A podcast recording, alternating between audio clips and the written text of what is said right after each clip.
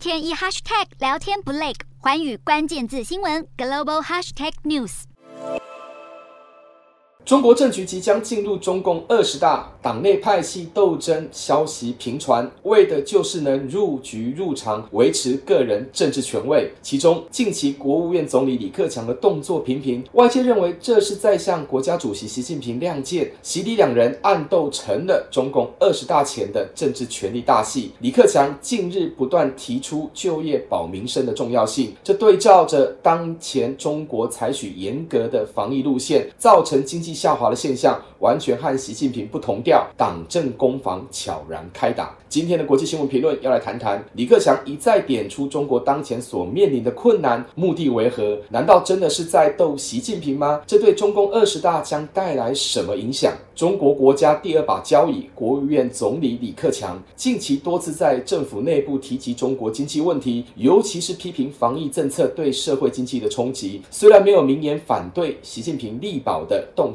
清理路线，但却意有所指的暗批防疫政策让困难人口增加，经济脱离正轨，认为必须促进就业与稳定经济，才能挽救社会不稳固的现象。言下之意就是认为过于严格与世界脱轨的防疫政策已对社会经济造成伤害。中国面对疫情的冲击，北京当局采取强硬的封控手段，最主要的政策就是封城和清零。纵然针对政策名称有所调整，但是动态清零或社会面清零，依旧还是采取政府强制力的途径来全面压制疫情的扩散。问题是，病毒变种与传染模式持续变化，僵化的防疫思维难以抑制疫情扩散，甚至直接冲击经济发展与民生常态。这也是李克强所强调的重点：大刀阔斧检讨防疫政策。问题是，对习近平来说，所有的公共事务都是政治问题，防疫也好。经济也罢，都是攸关着政权稳定的维持。换言之，习近平所思考的是，不能让各种社会议题成了政治斗争的工具。毕竟，目前的重要政治议程，便是要顺利办好中共二十大的权力更替，尤其是他迈入连任的政治目标。因此，无论如何，不能以当前情势来否定过去的政绩，特别是属于习近平的个人成就，不得被挑战。习近平早在去年获得第三份历史决议的肯定，将中中共建党百年的功绩完全投射在他个人身上，这不只是确立他的政治地位，更是要为他持续掌权来黄袍加身。说白了，习近平连任之路已无悬念。既然是如此，那么李克强的一举一动又是为了什么？李克强的任期即将结束，裸退已成必然，更遑论真上位取代习近平。李克强暗批习近平的动机，恐怕不是为了个人，而是庞大的党政官僚。习李两人不同调已不是新鲜事。李克强上台后，建立李克强经济学的地位，这早已让习近平感到不安。削弱李克强的决策权，强烈干预政府运作，尤其是国务院的常务院会运作，成立各种专案小组，并身兼小组长来以党领政，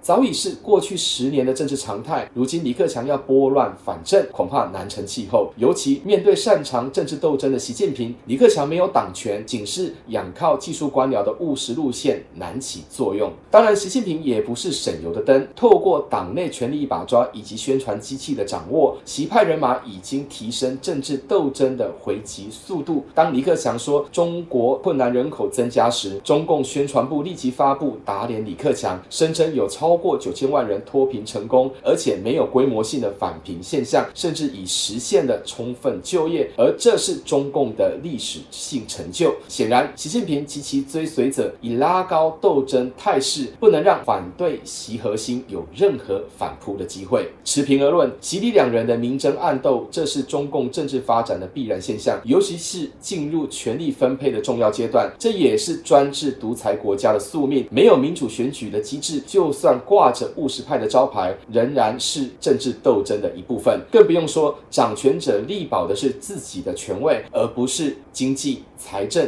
和民生大盘。而这样的现象越是逼近中共二十大召开的时间，越是腥风血雨。而所谓共存派与清零派的防疫之争，都只是假议题罢了。洞悉全球走向，掌握世界脉动，无所不谈，深入分析。我是何荣，环宇全世界全新升级二点零版，锁定每周三、周六晚间九点，环宇新闻 MOD 五零一中加八五。凯擘二二二以及 YouTube 频道同步首播。晚间十点完整版就在环宇全世界 YouTube 频道。